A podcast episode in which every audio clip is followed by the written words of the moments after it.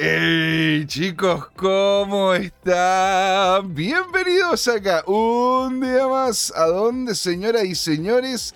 Claramente acá, a Crypto Time. ¿Por qué? Porque es hora de hablar de criptos. Hoy día se nos viene un programón, señoras y señores. La verdad que lo estaba esperando.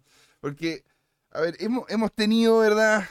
Varios días complejos varios días de sangrado permanente, una sangría en el mercado, por lo que en realidad dijimos, ¿saben qué? ¿Por qué no bajamos un poco las revoluciones y hablamos de algo, algo más, algo más esotérico, más entretenido, algo de repente tras bambalinas, ¿verdad? Que muchos no conocen. El iceberg cripto que lo vamos a hablar con Jerko Pinchera. Y antes de eso, voy a darle la bienvenida a, un nuevo, a los nuevos suscriptores del canal, don Luis Fernando Pinto de Caballo y don Marco Antonio Ibarra Vergara, señores. Alegría tenerlos por acá. Un abrazo grande y también al chat con don Cracolo y Tomicro con todo, señor. Muchas gracias por estar allí. Entonces, como les comentaba, la primera parte, el iceberg cripto, ¿qué es lo que ocurre con, el, con las cripto? ¿Hay algo debajo de simplemente el hecho de lo que ha ocurrido ahora? ¿De lo que pasa con Bitcoin? ¿De lo que pasa con otras cripto? Eso es lo que vamos a conversar con Don Jerko Pincheira, productor, founder, generador, ¿verdad?, de tecnologías cripto, blockchain a nivel nacional y algunos que creemos que de hecho es Anunnaki. Vamos a conversarlo también. Ahí, ahí se está riendo tras bambalinas, señor. En la segunda patita vamos a estar con todo con don Jorge Gatica, hablando de los análisis, hablando de las noticias, de todo lo que ustedes más quieren saber para poder enfrentar, ¿verdad? Lo que queda de semana, señoras y señores. Sin dar más preámbulos para entrar de lleno la conversa, le damos la bienvenida aquí a CryptoTime. ¿Y saben por qué o no?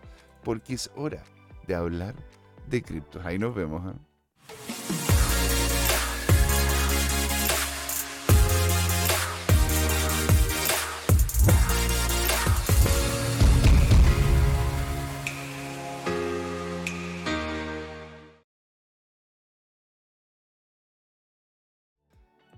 Hey chicos, ¿cómo están? Bienvenidos acá, la primera patita de CryptoTime. Miren con quién estoy, con mi amigo, ¿verdad?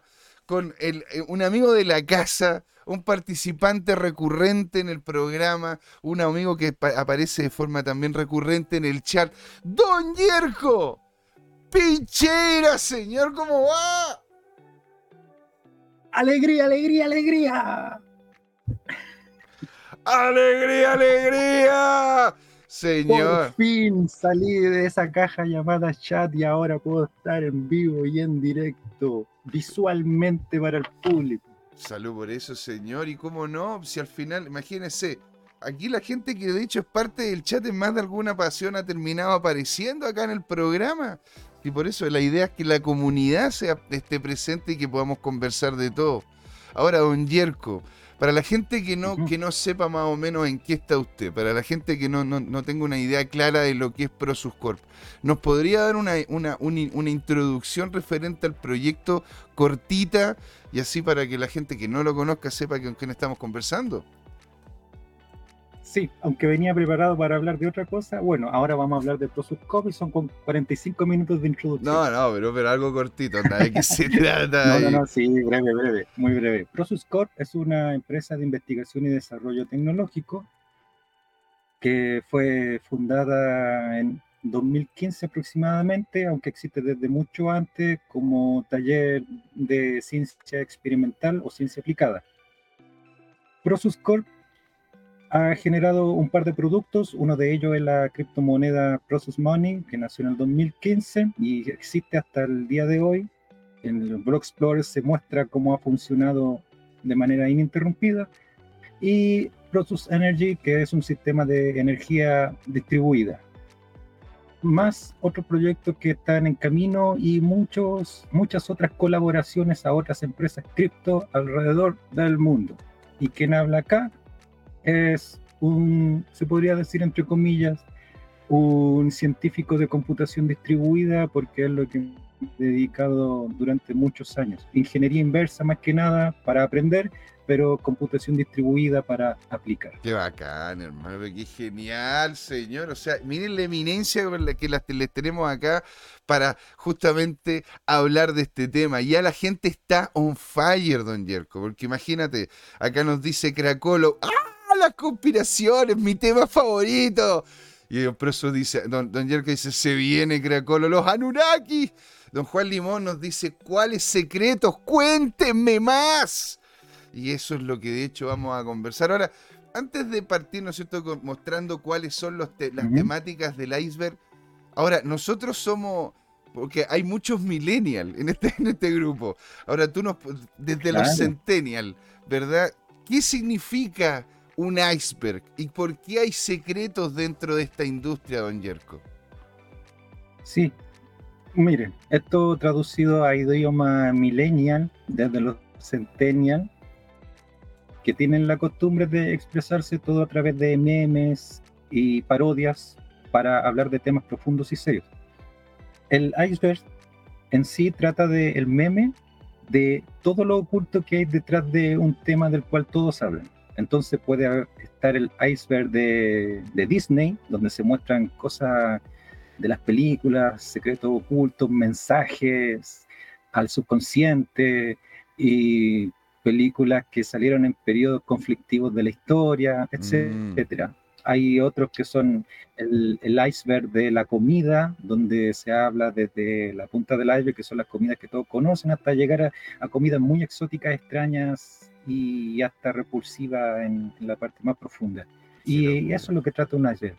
Contar los secretos de un tema desde lo que todos conocen, que es la punta del iceberg, lo que está en la superficie hasta llegar a las profundidades. Es decir, ¿qué es el secreto que oculta todo esto?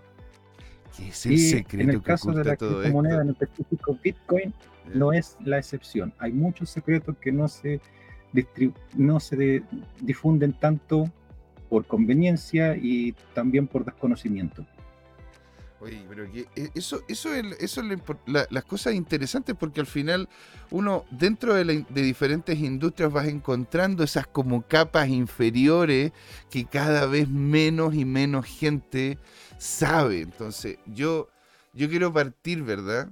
Haciendo, haciendo, ¿cómo se llama? El inicio de las conversas, porque aquí ya en las primeras tres nomás ya hay mucho conversar. Y de hecho, les queremos también comentar a ustedes, pues señoras y señores, la gente que nos está viendo, les queremos decir, ¿Ustedes conocen algún, algún otro secreto dentro de la industria blockchain? ¿Algo que nosotros podamos conversar acá? ¿Alguno, ¿Alguna cosa que estemos conversando en, este momento? ¿Alguna cosa que ustedes crean que haya ocurrido? ¿Alguna cosa que hayan pasado? ¿Ustedes creen que Satoshi Nakamoto es Anunnaki? ¿Es reptiliano? ¿O no? Eso es lo que vamos a conversar hoy día. Algo, un, tema más, un tema un poquito más relajado. ¿no es cierto? Y ya en la segunda parte nos vamos a meter de lleno con el tema del análisis. Cracolo, sí, yo. Cuenta, Cracolo, cuenta. ¿Qué cosas sabes? ¿Eres Anunnakis también, Cracolo? Don Jerko. Voy a quitar un poco el, el video para mejorar el ancho de banda porque estoy transmitiendo desde la estrella Sirio 3, mi hogar, Anunnaki. Claro para poder relatar estas cosas con más calma y estar alejado de los poderes fácticos que podrían ver a mí como una amenaza oh my para God. su control. Oh my God, porque aquí Cracolo comenta esa cuestión, mira, dice que el nuevo orden mundial utilizará la blockchain y Ethereum para, para inventariar todo en el mundo. Eso es lo que nos dice Cracolo. Todos. Sí, vamos a mencionar un par de cosas con respecto a eso y vamos a ir desde el principio. Ya, en la, arriba del iceberg, flotando etéreamente, están estos temas que todos conocen, que está lleno de youtubers y tutoriales por todos lados. Bitcoin, NFT, blockchain y los exchange. Sí, bueno, de esto no hay que explicar nada más. Vemos que al costado está el logo que todos conocen, con la inclinación de 14 grados que tiene su respectivo motivo, que eso lo pueden preguntar otro día, y ya tocando la heladez vemos que tenemos el, los trading box, la web 3 y el food y el FOMO. Esto es de todos los días, el, con lo cual interactuamos. De hecho, la web 3 ya es casi un marketing establecido en todas las campañas de los nuevos proyectos. Así es, señor. Y el food y el FOMO es prácticamente la esencia de este programa CryptoTime, así que no requiere más explicación que esto que acabo de decir. Exactamente, ese food y FOMO que desean de don Jorge. Luego vemos ya tirándonos un piquero a la agüita helada y vemos que ya están algunos temas que poca gente quiere hablar o mencionar. ¿Quién es Satoshi Nakamoto? ¿De qué se trataba Silk Road en aquellos años? Sobre todo para los que entraron a Bitcoin después del 2017. Para esto, ellos es prehistoria. ¿Qué pasa con las estafas? y esto del colapso de ahora, 2019, 2020, de pandemia, post pandemia, ¿qué está pasando? ¿Qué está pasando? Bueno, para el tema de Satoshi Nakamoto hay unos capítulos que ya se explicaron en este mismo programa, así que tienen que buscar en el canal quién es Satoshi Nakamoto y estará toda la explicación. Silk Road, de manera breve, se puede contar de que era un mercado abierto en el cual los pagos se hacían de manera anónima a través de Bitcoin. Y como era un mercado abierto y anónimo, se aprovechaba la instancia para vender cosas que mm. en, dentro de lo legal no permitidas, como por ejemplo armas y drogas. Así es, señor. Y esto fue alrededor del 2012-2013, donde llegó a su apogeo y después se fue cerrada por la FBI por motivos obvios. Así que la FBI se, se agarró un montón de Bitcoin para ellos. Ustedes. FBI miles de Bitcoin. Pero esa cuestión cuenta un poquito, porque al final, ¿no es cierto? El tipo que llevaba Silk Road fue, terminó metido en la cárcel por una cantidad de años ridícula, siendo de que él simplemente generó la plataforma. Y, la, y lo que ocurrió fue que lo terminaron utilizando como chivo expiatorio, porque al final lo pillaron de una u otra manera, utilizando muchas veces cosas que, pero estaban en la zona gris de la legalidad, lo terminaron encontrando, lo metieron preso y ocurre de que después de eso salieron 8, 9 o 10 otros más Silk Roads. Esto es como tratar de matar un... un claro salen sí, como porque... Sí, claro que sí, porque este tipo de condenas tienden a ser una amonestación y disuasivos para que otros no lo intenten y sin embargo siguen existiendo varios de estos mercados. Basta con mencionar uno que no voy a decir cómo se llama, pero transa con la moneda Monero. Y es uno de los mercados más fuertes allá en Europa del Este. Sí, porque claro, Monero, Monero, tú, tú nos podrías, bueno, tú sabes mucho más de Monero que, que yo. De hecho, debería haberte hecho caso cuando me dijiste sobre Monero y hasta el día de hoy. a Monero como un instrumento de especulación, pero Monero tiene algo mucho más profundo y eso lo vamos a ver cuando vayamos cayendo más aún oh en este viaje. Ahora, el colapso, cuando hablamos del colapso del 2019-2022, ¿esto entonces era algo que se veía venir, don Yerko? Sí, y también está mencionado en uno de los capítulos anteriores que ustedes verán antes, cuando se dice, estamos repitiendo la burbuja.com de finales del siglo pasado? ¿Por qué tantas características en común entre lo de ahora y lo que pasó en aquellos tiempos? ¿Acaso fue planeado? ¿O acaso la historia tiene esa estructura como una espiral que se va repitiendo pero con distintos ingredientes? El colapso que ahora estamos viviendo, véanlo de esta manera. Dos puntos. Abro comilla, mayúscula, letra negrita, bol italic, tachado. ¿Ya? Es la muerte de los CEX, de los exchanges centralizados, para dar paso a la nueva economía de los exchanges descentralizados, los DEX. Mm. Y esos exchanges descentralizados no serán solamente de tokens, sino que también de otros instrumentos como NFT, por mencionar uno, hasta otros más complejos como smart contracts que generan acciones en otros smart contracts y quién sabe. Todo eso mm. tiene que ver mucho con la Web3 ya desarrollada. Pero para que ocurra ese cambio de un paradigma a otro, de una economía antigua basada en el fiat y en los bancos y en la centralización, tiene que haber un terremoto, un invierno donde, las, donde lo nocivo se congela y se pudra y cuando vuelva la primavera estemos ya con un mundo funcionando con los DEX de manera abierta, descentralizada y sin estas estafas donde se quedan con tus claves y con tu dinero, donde te hacen promesas con mucho marketing de que te vas a enriquecer, pero al final no pasa nada, se arrancan con la plata. Y eso más que nada es el colapso de ahora. Lo bueno, lo bueno de los de, de los decks, a diferencia de los sex, pero con C, con C, ¿sí? Con C.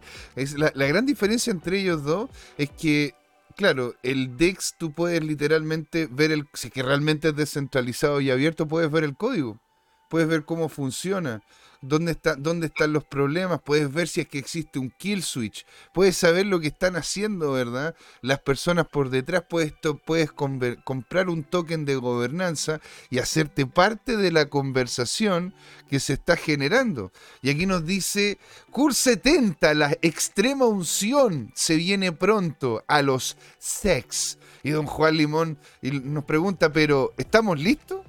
La mayoría de las personas en las cripto apenas están comenzando a entender los exchanges centralizados. Ya apenas, yo apenas entiendo los descentralizados. Conectar la billetera, aceptar contratos inteligentes y más. Dice, largo en CZ, corto en Vitalik, nos dice Don Kurt. Respondiendo a la pregunta de Don Juan, ¿usted, señor, cree que estamos, estamos, estamos listos para esta transición? Sabiendo de que la gente ya tuvo un mal pasar con los sex y aparte de eso muchos de ellos eh, van, a, van, a, van a continuar y para, para que la gente se meta en un, en un DEX eh, eh, es como se llama una barrera de entrada más o menos importante. ¿No será un renacimiento de los sex entonces? No, como renacimiento no, sino que es el, el ocaso de los Y todas esas empresas que estaban basadas en un sistema centralizado, como Binance, por ejemplo, o Binance, como quieran pronunciar, van a cambiar a un modelo de negocio descentralizado y probablemente PancakeSwap sea su principal franquicia, por decirlo de alguna manera. Y si quieren más detalles, vean qué pasó con la burbuja.com de qué manera todo ese marketing de la World Wide Web, la WWW, se transformó en algo mucho más amplio en los tiempos actuales, que no es solamente Internet, sino que la era de la información. A ver, Eso va a pasar con esta tecnología. Hagamos como sea un poquitito así de, de salseo. ¿Ya? Hagamos salseo, hagamos salseo. Mira, yo quería preguntarte, Jerko, este colapso del 2019 al 2022 fue planeado al igual que las crisis de las .com o no? No, esto es solamente un coletazo de un coletazo de diablo, como dicen los dichos antiguos, de algo que es más grande, que mm. tiene que ver con la reestructuración, o mejor dicho, la reformulación de las estructuras de dominio mundial. Recuerden de que antes de la pandemia hubieron muchas manifestaciones en las ciudades más diplomáticas del mundo y que no fue coincidencia de que todas las manifestaciones tenían el mismo esquema, como si fuera una plantilla. y ¿eh? después la pandemia, de la manera en que se gestionó a través de la OMS, los países del mundo, las vacunas, que muchos confiaban y otros no, y todo lo que pasó desde la pandemia hasta la hasta la desaceleración de la economía, pasando por el default de muchas monedas y muchas economías de los países, más la escasez de suministro, petróleo, y la crisis logística. Ay, mire, la lista es tan larga que eso es para otro programa y de hecho el capítulo ya está, ya fue mencionado. ¿Por qué mejor nos vamos a la profundidad? Vamos a la profundidad. a dar más miedo o nos vamos a valentonar y vamos a ver qué más está pasando. Ahora, aquí vamos a ir entonces lentamente bajando, porque esto es lo que, esto es lo que en definitiva la gente ve, ¿o no? Esto es lo que la gente ve nomás. Ahora, aquí se vienen. aquí, no, no, no, quiero, no quiero dar más. Eh, porque ya, ya, ya, la, ya la monedita dejó de ser tan, tan simplemente una moneda, ¿no? Ya se está empezando a mostrar. Ya dejó de ser la, la, moneda tan, tan conocida por todos. Esos tres primeros logos son los que aparecen en todas partes, pero aquí estamos viendo la parte de atrás de la medalla que muchos tienen en sus casas. Esta parte de atrás habla de un mundo tecnológico, de cosas que pasan a nivel de máquina. Y aquí vemos ya en esta profundidad donde navegan las ballenas. Aquí están las ballenas.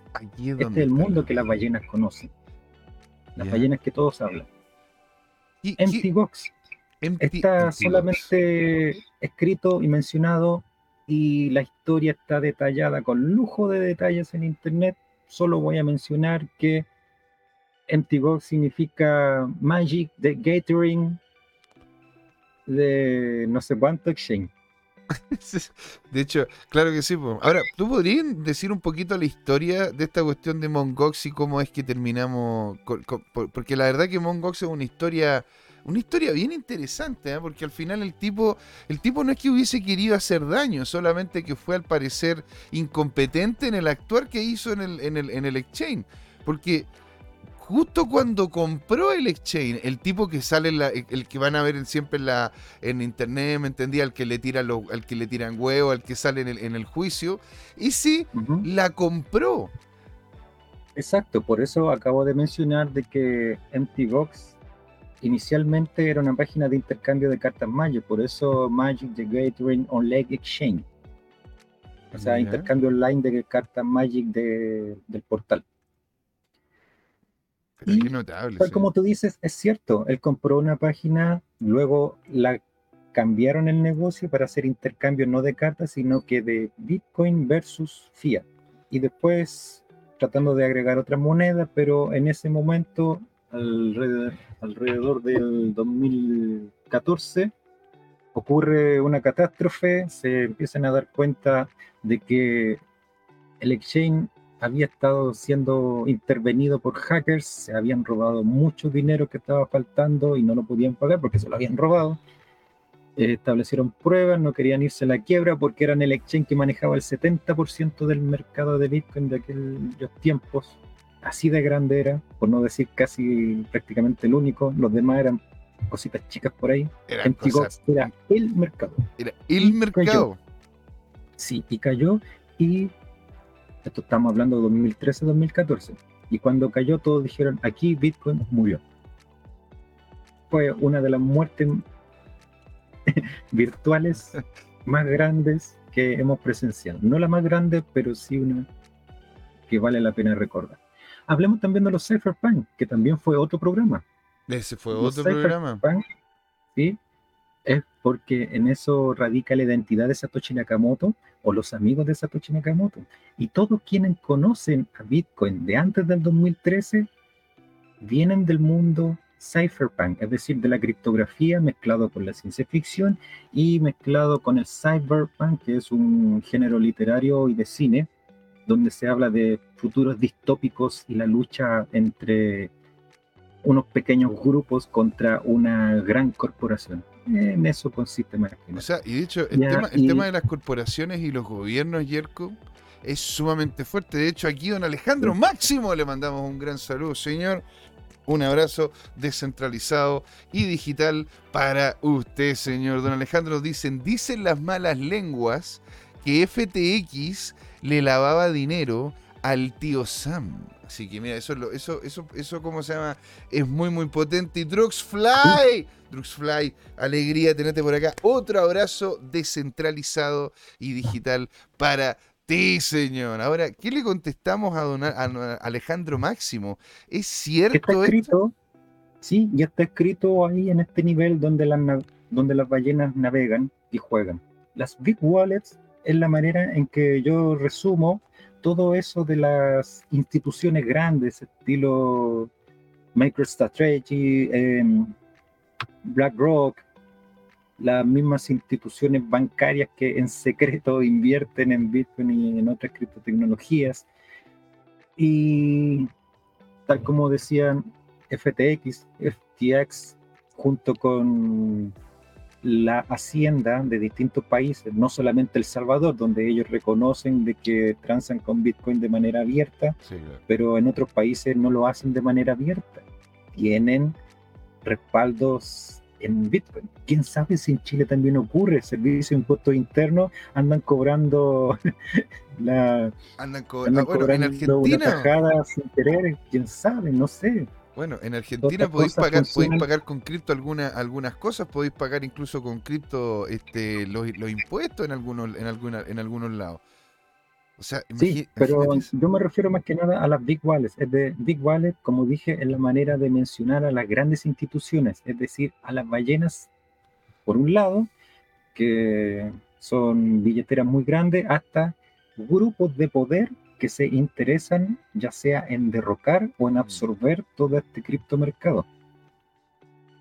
y las camarillas... Tú, dices, que hay ¿Mm? una conspiración de grandes entidades para poder para poder acaparar este mercado, o sea, para poderlo para poderlo llevar hacia donde ellos quieren, quieren hacer lo mismo que hicieron con el oro, decís tú.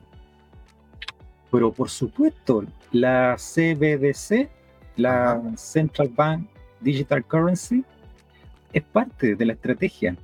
O sea, si no puedo competir con Bitcoin después de tantos intentos de quererlo asesinar, tanto a las personas involucradas como a las instituciones, hicieron quebrar a FTX y todavía el, mercado sigue funcionando, para que veas. Así que mejor, como dicen por ahí, voy a hacer mi, mi propio mercado CBDC con juegos de azar y mujerzuelas y vamos a competir.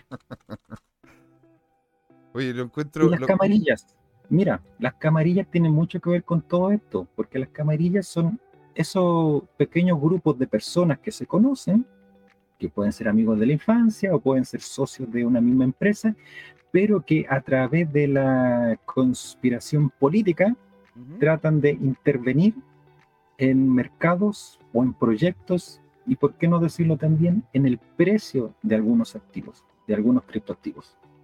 O sea, y de hecho mm. ocurre de que, de hecho, eh, este Sam Backman estaba en las Bahamas y cuando, y cuando de hecho tuvo, em, empezó a tener problemas, cerró las cuentas adentro de Estados Unidos, pero no en las Bahamas, para que los amigos de él, que la gran mayoría vive ahí mismo, ¿no es cierto?, pudiese haber sacado el capital antes de que se terminase de derrumbar el castillo de naipes. ¿Te das cuenta? O sea, Así es. El tráfico de influencias es muy fuerte en el criptomercado, no solo a nivel monetario, sino que a nivel de eventos también. Porque hay, yo no voy a dar nombres, pero hay eventos donde todos se, todos se invitan entre ellos mismos y como que se van rotando entre ellos mismos. Es cuático. y si no tienes eh, no, no tienes afinidad ideológica con el líder de ese movimiento, simplemente se te excluye. Y por eso que hay eventos que son de cierto grupo de tecnología, así como digamos, son como Pro Vitalik. Ah, y hay otro evento y, y otros youtubers y otros y otros concursos y otras cosas, otros proyectos que son como Pro Satoshi, Sí, y hay otros que son como pro banco, y esas son las camarillas más peligrosas, porque son esas que mueven dinero del Banco Central y excluyen del financiamiento a otros proyectos más pequeños que no pueden surgir. En, síntesis, las camarillas son la extrapolación de lo que siempre ha ocurrido durante siglos. Es decir, pequeños grupos de, poder que se organizan para un fin en específico y boicoteando el resto. Qué fuerte, hermano. Bueno, aquí Ingrid Chi nos dice, Hola, yo no me pierdo a Don Yerko, dice señorita Ingrid. Después dice Droxfly acá abajo. En los que aguantemos dentro, creo nos veremos recompensados en el futuro. Vamos, que faltan likes. Muchas gracias. Denle su like suscríbase, campanita para saber lo que estamos haciendo y muchas gracias a todos los que se han ido sumando a esta comunidad que estamos abriendo para todos y todas, ¿no es cierto? Y que genere los movimientos que tenga que generar. Por eso queríamos hablar de algo un poquitito más, un poquitito más, no tan centrado en lo que es mercado, pero aún así que le afecta de muy alta manera. Ahora, señor, estas camarillas llegan a grupos a grupos, ¿cómo se llama? Tipo el grupo, el, el, grupo Bilderberg, los grupos, ¿no es cierto?, de, de poder, no sé, eh, la, la, gente que está rodeando a Soros. Porque todavía somos una industria muy chica para llegar a esos niveles o ya han generado interés a, a nivel. Porque, bueno, ya tenemos la CBDC, que es como. es el avance hacia 1984, orwelliana la dinámica. Sí, hay, hay interés, por, no por nada en el 2016 y en el 2017 en Chile habían personas infiltradas en los grupos de criptomonedas, los pocos grupos de criptomonedas que habían en Chile, habían personas de la política, en específico de instituciones como el Servicio de Impuestos Internos y Corfo, entre otras instituciones del gobierno, que estaban infiltradas en los grupos de aficionados a las cripto, año 2016-2017.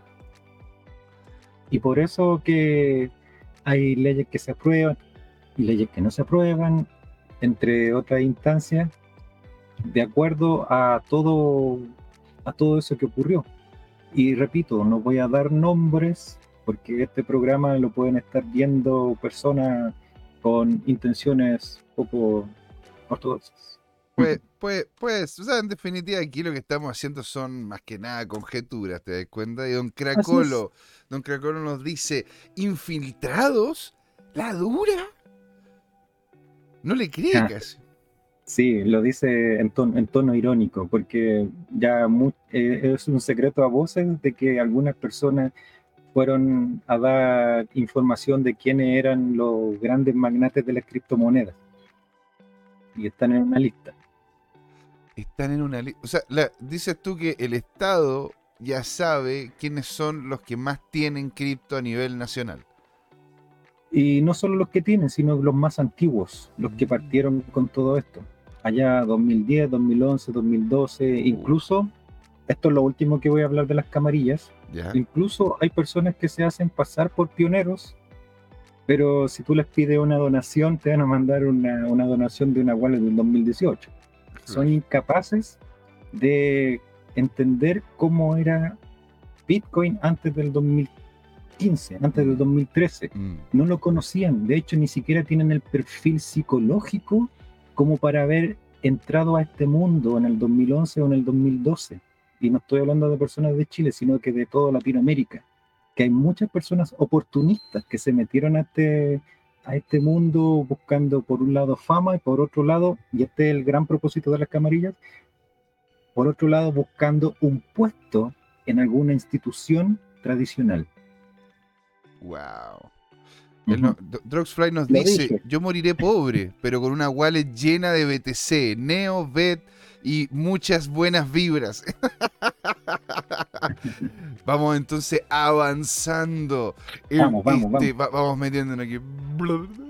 Nos vamos metiendo aquí cada vez más.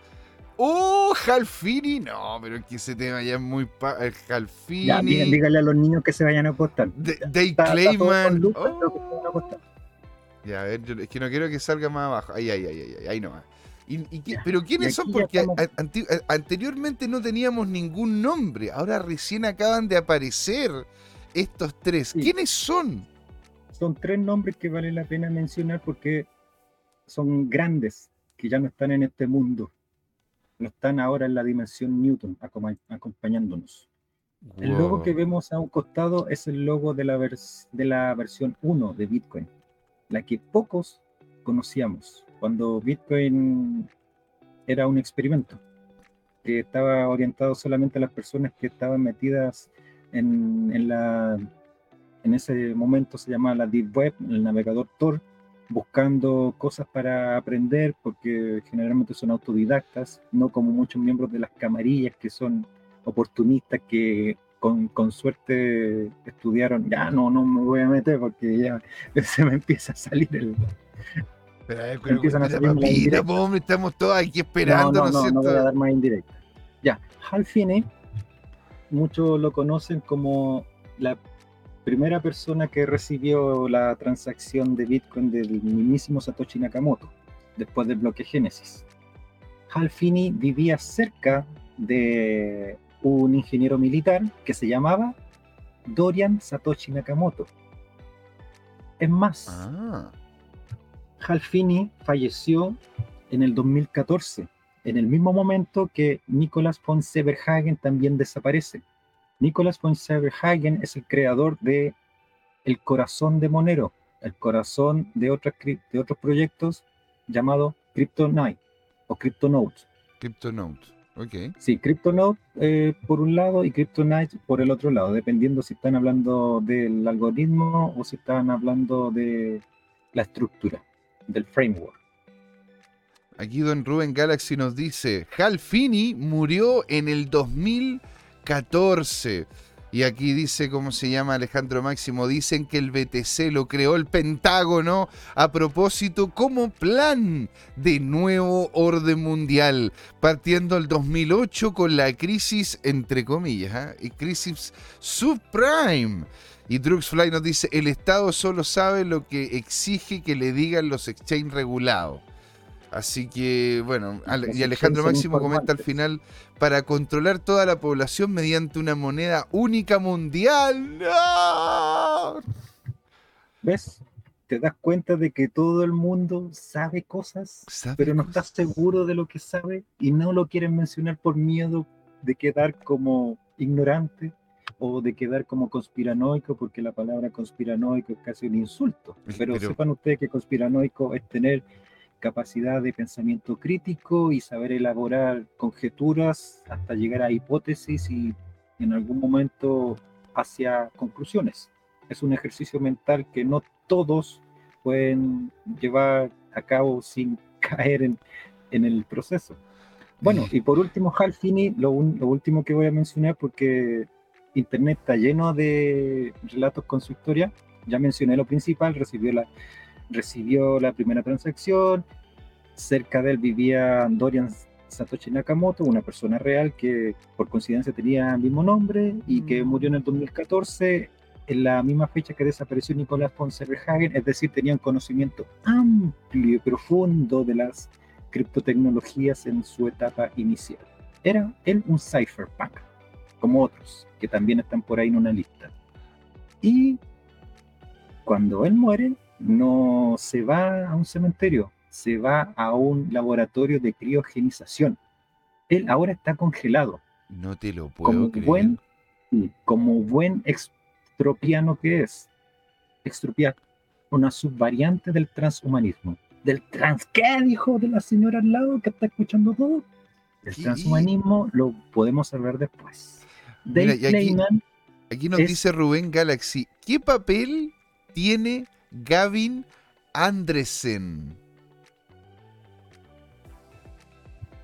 Mira, él también, Andresen, como sucesor de Satoshi Nakamoto, la importancia que tiene, sucesor en, un sentido ya corporativo, por decirlo de alguna manera, como representante de Satoshi Nakamoto cuando él se fue diciendo, me voy a dedicar a cosas más importantes. Dave Clayman ahora lo vamos a contar, también era amigo de este grupo selecto inicial de los creadores de la criptomoneda Bitcoin.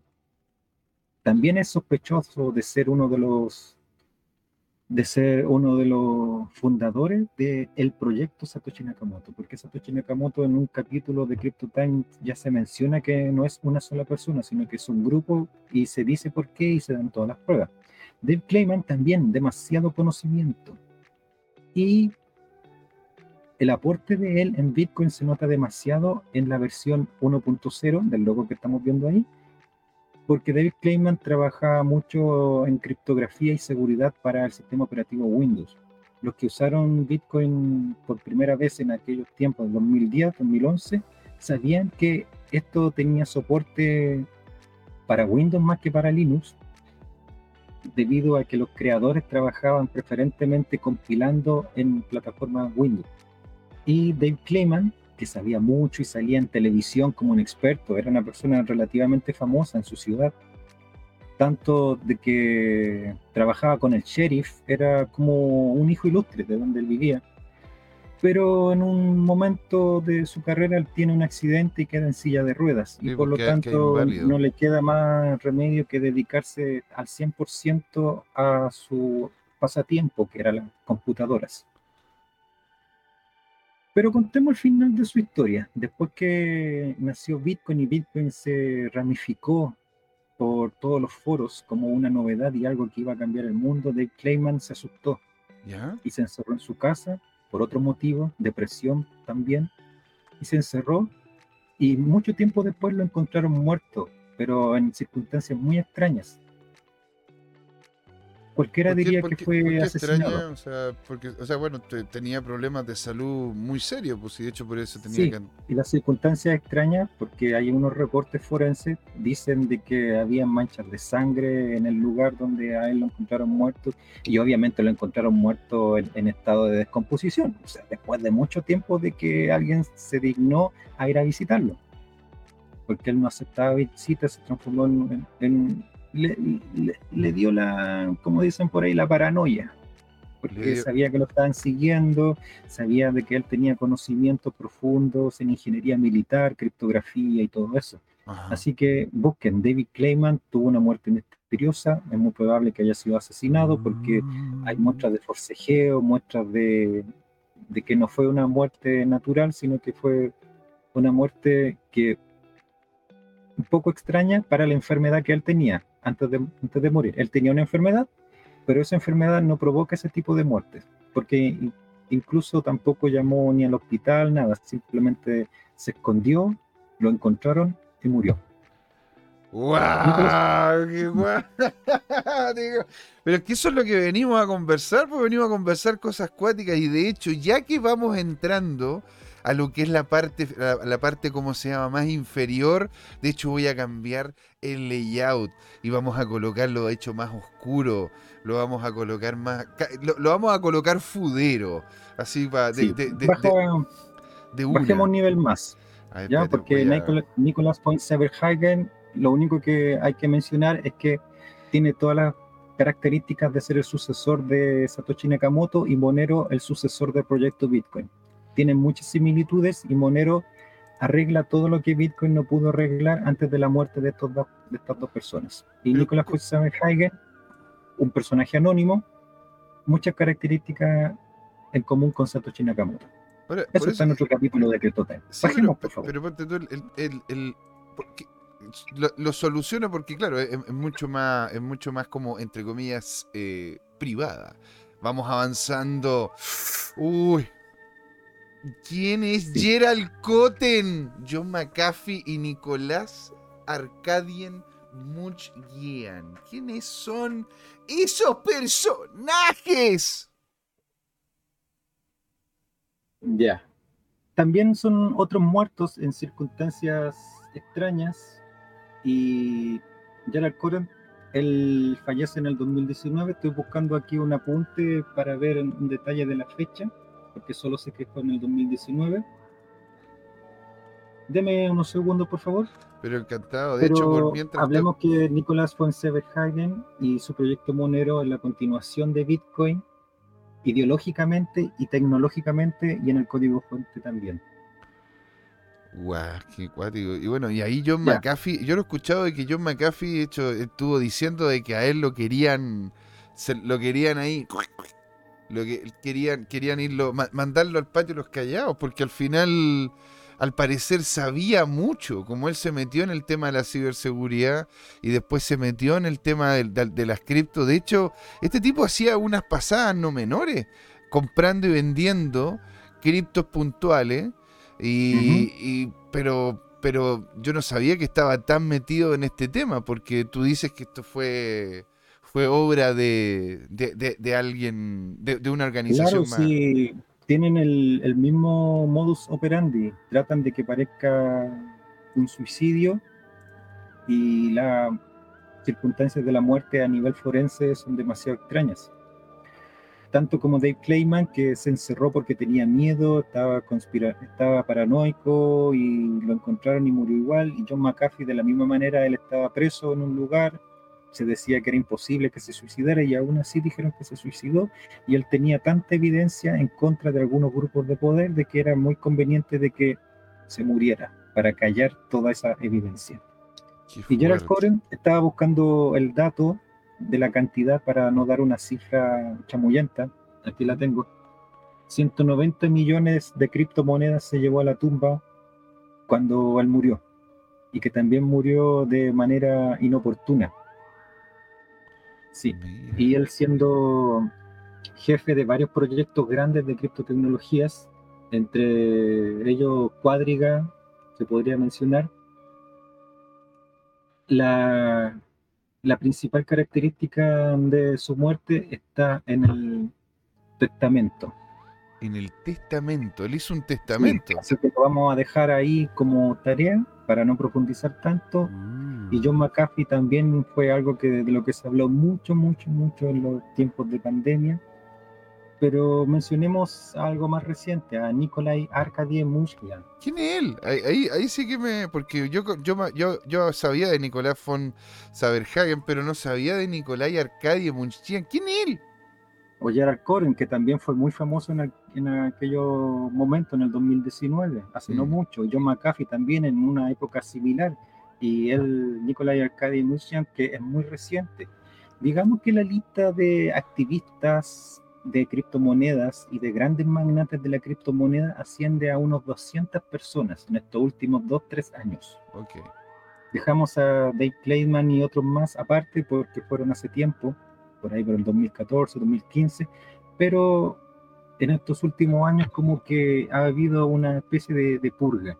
El último que vemos es el, el cofundador de MakerDAO, Nicolai Alcadinusian, que murió en Puerto Rico cuando el primer día de noviembre de este año. Fue noticia. Fue noticia. Pero poco se menciona cómo murió, porque murió de improviso en una playa, como otros que también morían en la playa, como tratando de borrar evidencias en el agua.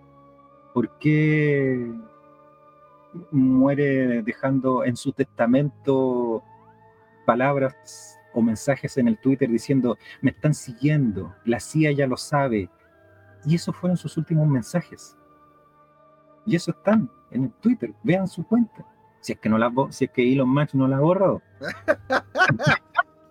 claro, oye, pero Dice que lo están persiguiendo y tiene miedo es que esa cuestión es. y fíjate que es una, es una, recurrencia dentro de esta industria, que en realidad los, que partieron con esto, los que están metidos, ¿cachai? En algunos proyectos importantes, es como que estuvieran todos involucrados. De hecho, aquí Ingrid Chi nos dice: en la base del iceberg va a estar Yerko. y le digo, un poco más abajo incluso. Cracolo, sí, sus twitters son brígidos, dice el hombre. Qué fuerte. De John McAfee también y de Gerald Coren también, sí, lo mismo. Siempre estaban diciendo, ayúdenme, por favor, me siguen, me quieren matar.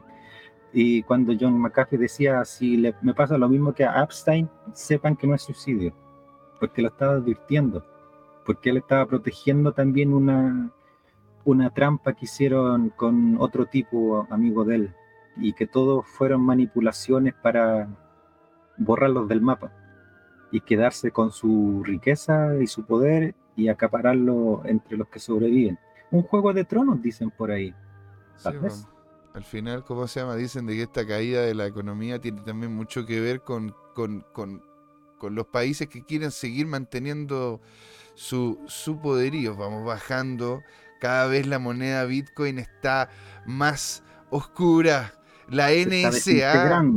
de, eh, se desintegra y ahora se convierte prácticamente en un globo terráqueo, mostrando dominación mundial.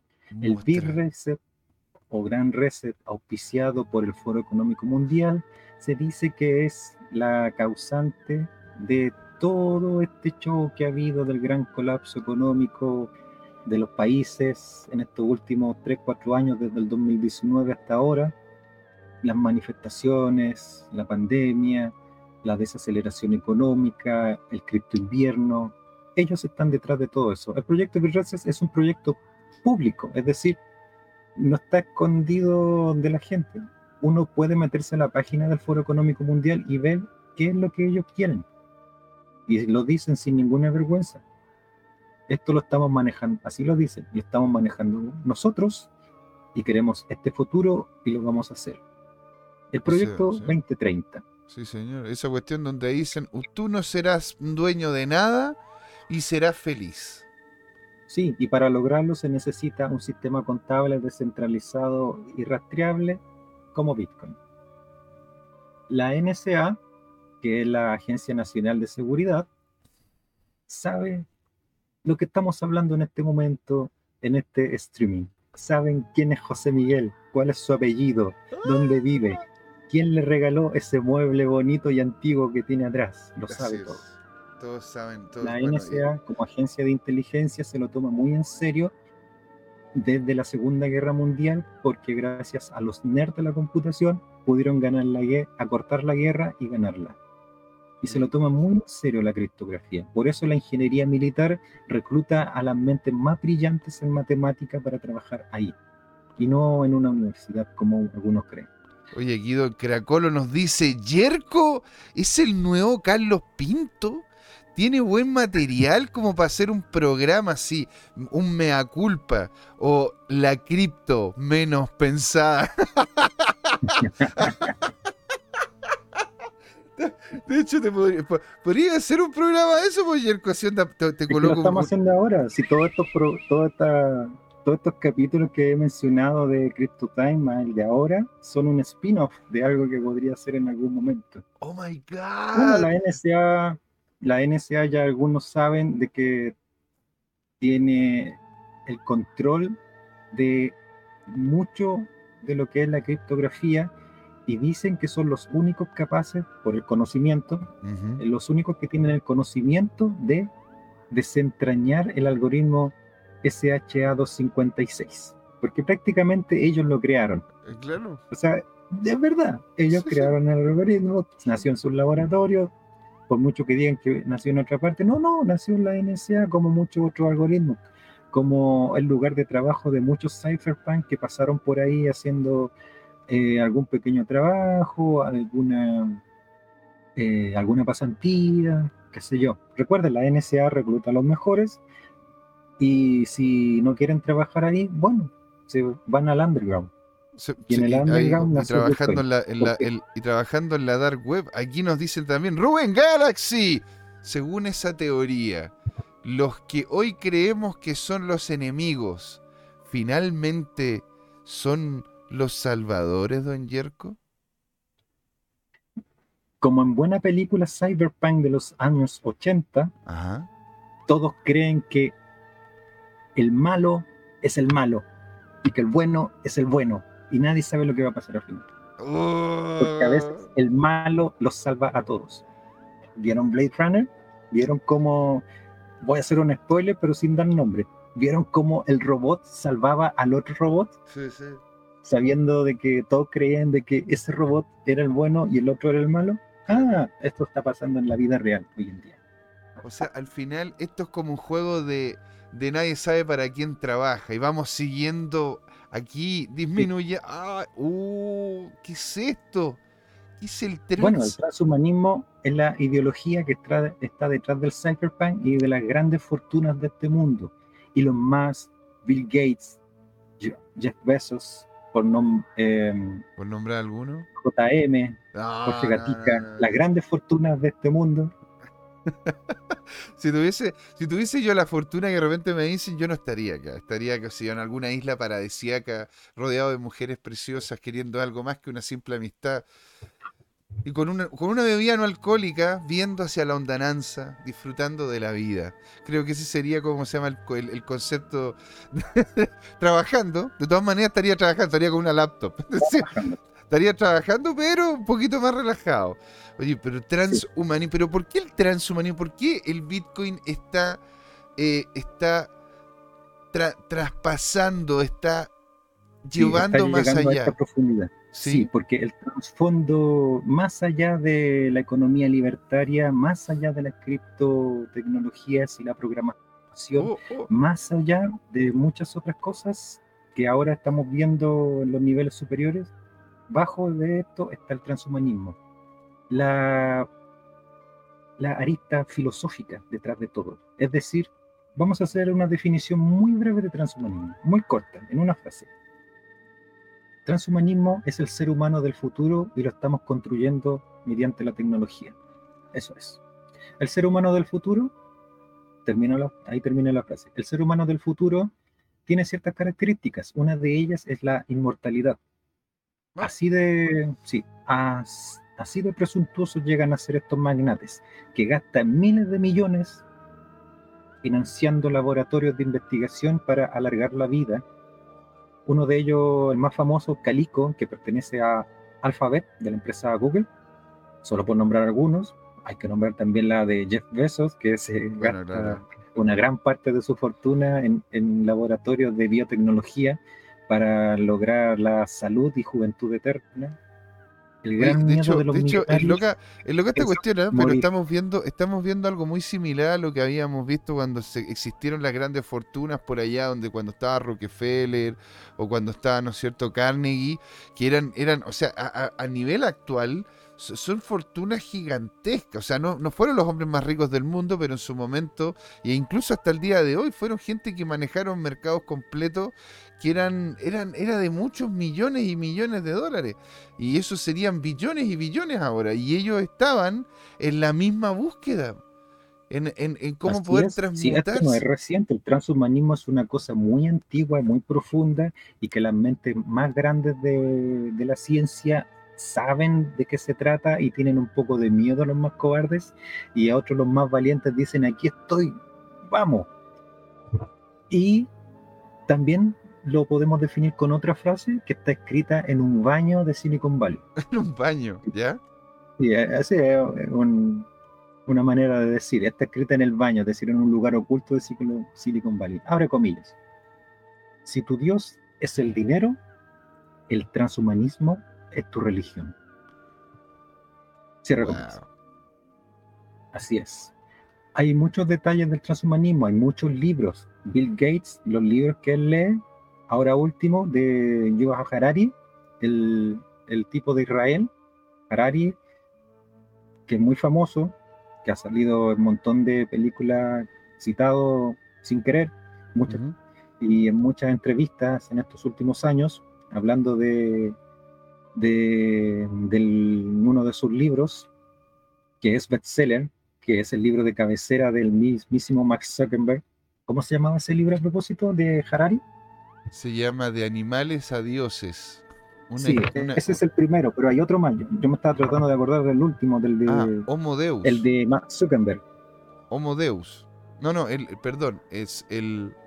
Sí, pues está bien. Pues, pues, no, primero está de animales a dioses y después se supone que venía, porque él habla, ¿verdad? En el, sí, es el que yo conozco, de Animales a Dios, que era, es un clásico. De hecho, yo lo tengo acá, pues yo me lo leí. Pero el, el siguiente. Ya, ya, encontré, ya me acordé del nombre. Como dices tú, Homo Deus, pero breve historia del mañana. Breve historia del mañana. Exactamente. Sí, y es el libro de cabecera de Mark Zuckerberg y de varios tipos que quieren ser como él, como Mark Zuckerberg. Así que el transhumanismo es una cosa seria la inteligencia artificial que salió del laboratorio a transformarse en un producto de mercado que lo invade todo es por culpa de los transhumanistas. Ellos prefieren que nos gobierne una inteligencia artificial en vez de un político corrupto.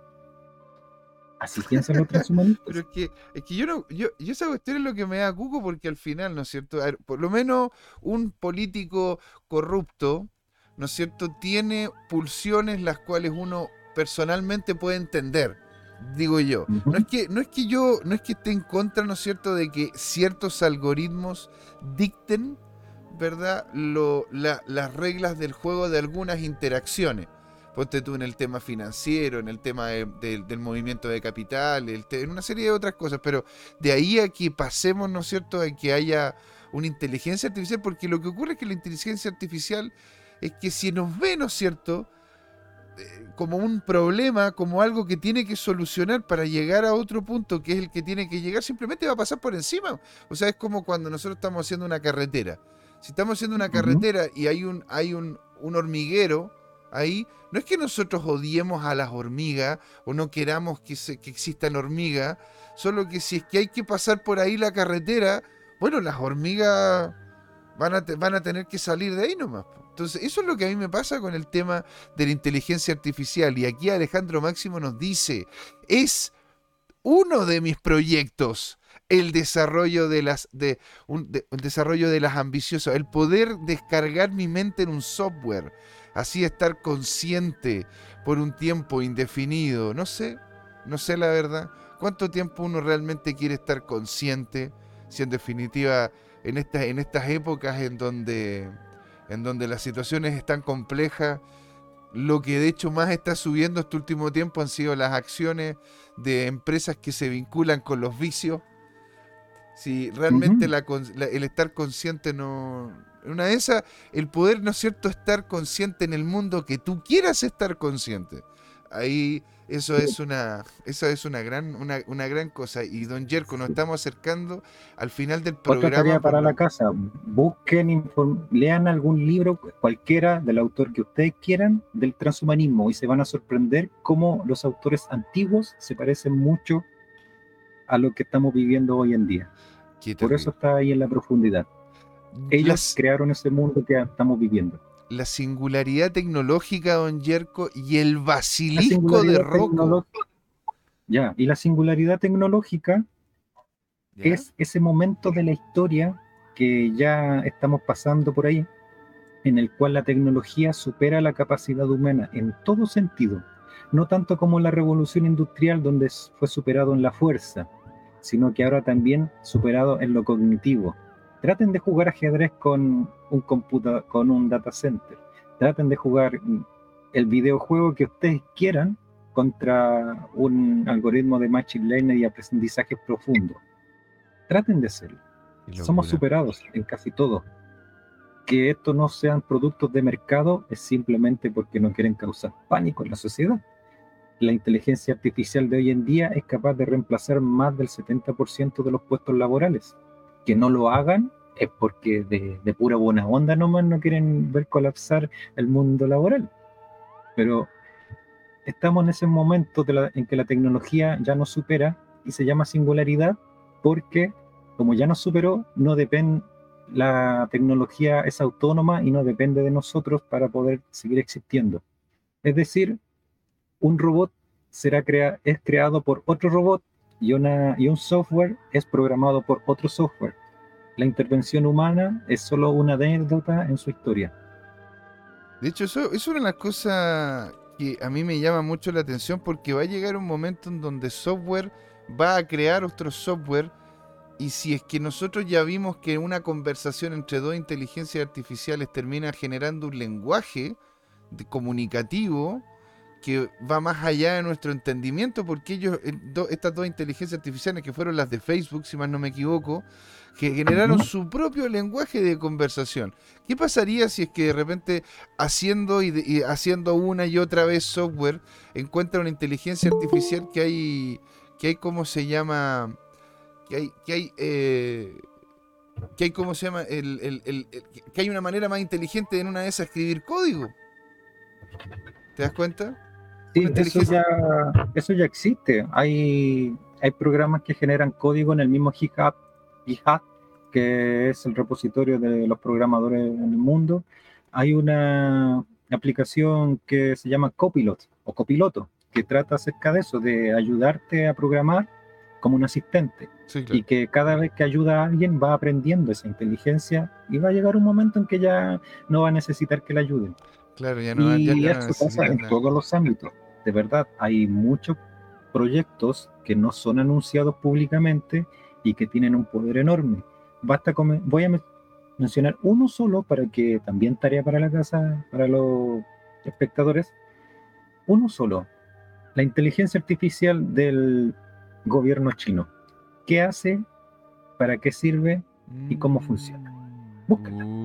Y, ese van a es- tener- y- y una- y no una- van a poder dormir tranquilos. Y una cosa como para dejarlo para la casa, don Yerko, antes de terminar el programa, que quiero terminarlo bien, antes de que llegue don, don, don Jorge, que ya nos está esperando tras Bambal, que es el basilisco de Rocco. Sí, esto ustedes lo podrían encontrar en una enciclopedia, la definición, pero jamás lo hubieran entendido si no hubiéramos navegado por todas estas profundidades. Ahora el basilisco de Rocco adquiere sentido. El basilisco de Rocco es una entidad mitológica, pero como toda entidad mitológica es una representación metafórica de la existencia humana. Así como cuando hay, alguien habla de Apolo, Afrodita, la mitología antigua, en el fondo están hablando de los arquetipos del comportamiento humano. El basilisco de Rocco no es la excepción, como cualquier mitología. El basilisco de Rocco, como monstruo que es, un monstruo, Ajá. es un monstruo que vive en el futuro y tiene una tecnología tan avanzada. Imagínate un número, un número cualquiera. La humanidad, Santiago de Chile, no, no, ya pensemos en otro. Linares, capital de Chile, año 3548. Una publicidad. Viajes por el tiempo, ida y vuelta. 2.5 moneros 1.5 prosus el pasaje. ¿Ah? Son futuros que uno puede imaginar, porque la imaginación permite viajar hacia el futuro. Pero existe una entidad que pueda viajar hacia el pasado y comunicarse con nosotros. Oye, Sí, señores, sí existe, y eso se llama el basilisco de Rocco. Él, esa entidad, ese monstruo, que nosotros lo vemos como monstruo porque tiene tanto poder acumulado su tecnología, que nosotros lo podemos imaginar como una inteligencia artificial, como una máquina, como una culebra de ocho patas, quién sabe. Imagínense lo, lo más abstracto, monstruoso y grande que puede haber, como esa pelota de carne de la película Kira, qué sé yo. Imagínatelo como tú quieras, pero su propósito es ineludible. Desde el futuro se está comunicando con nosotros. Y quien no quiera apoyarlo va a sucumbir en el olvido de las sombras de la historia. Y quienes lo ayuden a llegar a ese a que él nazca son quienes van a preservar y conseguirán el premio que él ofrece a todos, la inmortalidad en el tiempo.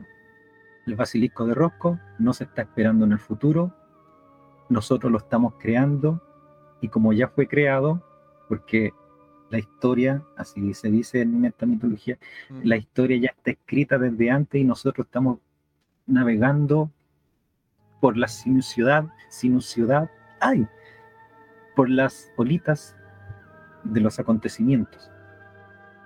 así Ay, que-. Eh, eh, Es que te digo una cosa. eh, por eso- por favor, por eso- porque aquí yo ya termino con un poco de depresión, paranoia, y después me van a encontrar lleno de moscas, ahí, qué sé yo. Ah, por eso hay que Vamos, hay que seguir a Don todo, Yerko, por eso hay que seguir a Don Yerko en Twitter para estar atento, ¿no es cierto? A que se empieza a colocar algunos posteos extraños como que me está siguiendo la CIA. Aquí Cracolo dice, se supone que la inteligencia artificial aprende de nosotros. Si aprende cómo nos tratamos, ¿qué creen que nos hará teniendo el poder? Y Rubén Galaxy dice, el basilisco me parece un movimiento woke todos esos eco, ecoambientalistas.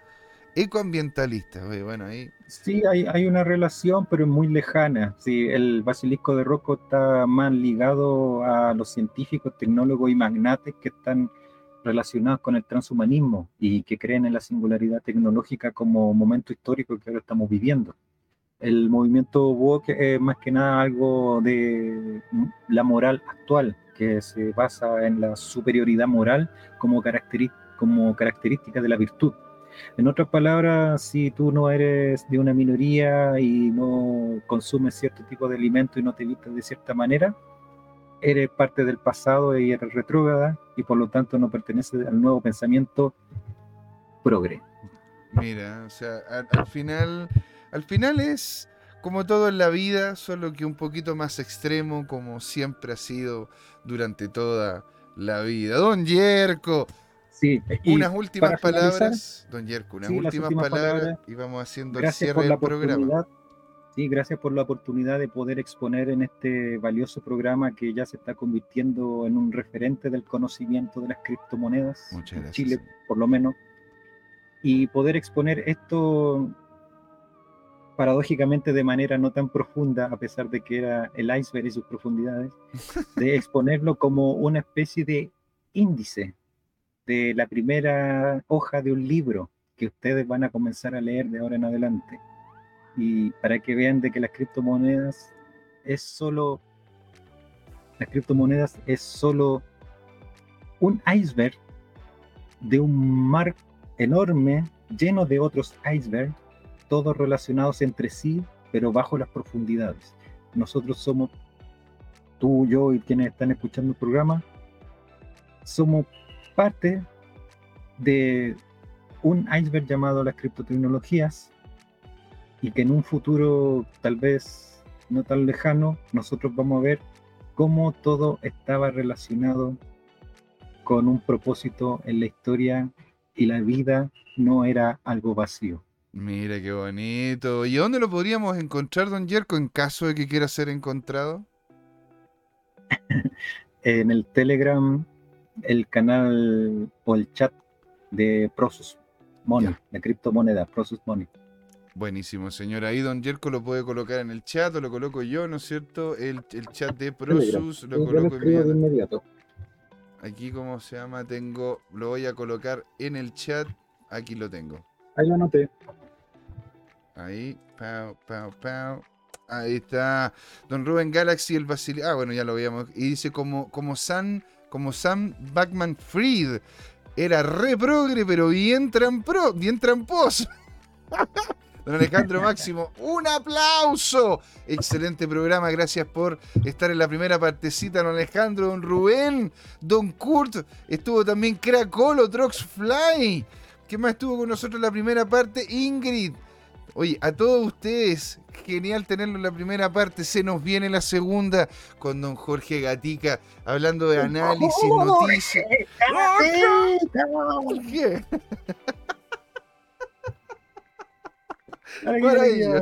Así que ahí nos vemos, no se vayan. Esto sigue, sigue, seguimos pasándolo bien acá en Crypto Time. ¿Por qué, don Yerko? Porque es hora de caer en las profundidades. Exactamente, señores. Ahí nos vemos, ¿eh? no se vayan. Hola amigas y amigos, antes de irnos les queríamos recordar que esta comunidad CryptoTime la hacemos todos. Así que siempre invitados a nuestros canales de difusión en Twitch, Twitter, YouTube, LinkedIn y Facebook. Búsquennos como CryptoTime, con I latina, así, latinos como nosotros. Los esperamos para intercambiar información, hacer nuevos amigos y conexiones en este hermoso mundo del blockchain y las tecnologías descentralizadas. Los invitamos a suscribirse para recibir información sobre nuevos episodios y les mandamos un gran saludo de acá, Jorge Gatica y José Miguel. Nos vemos.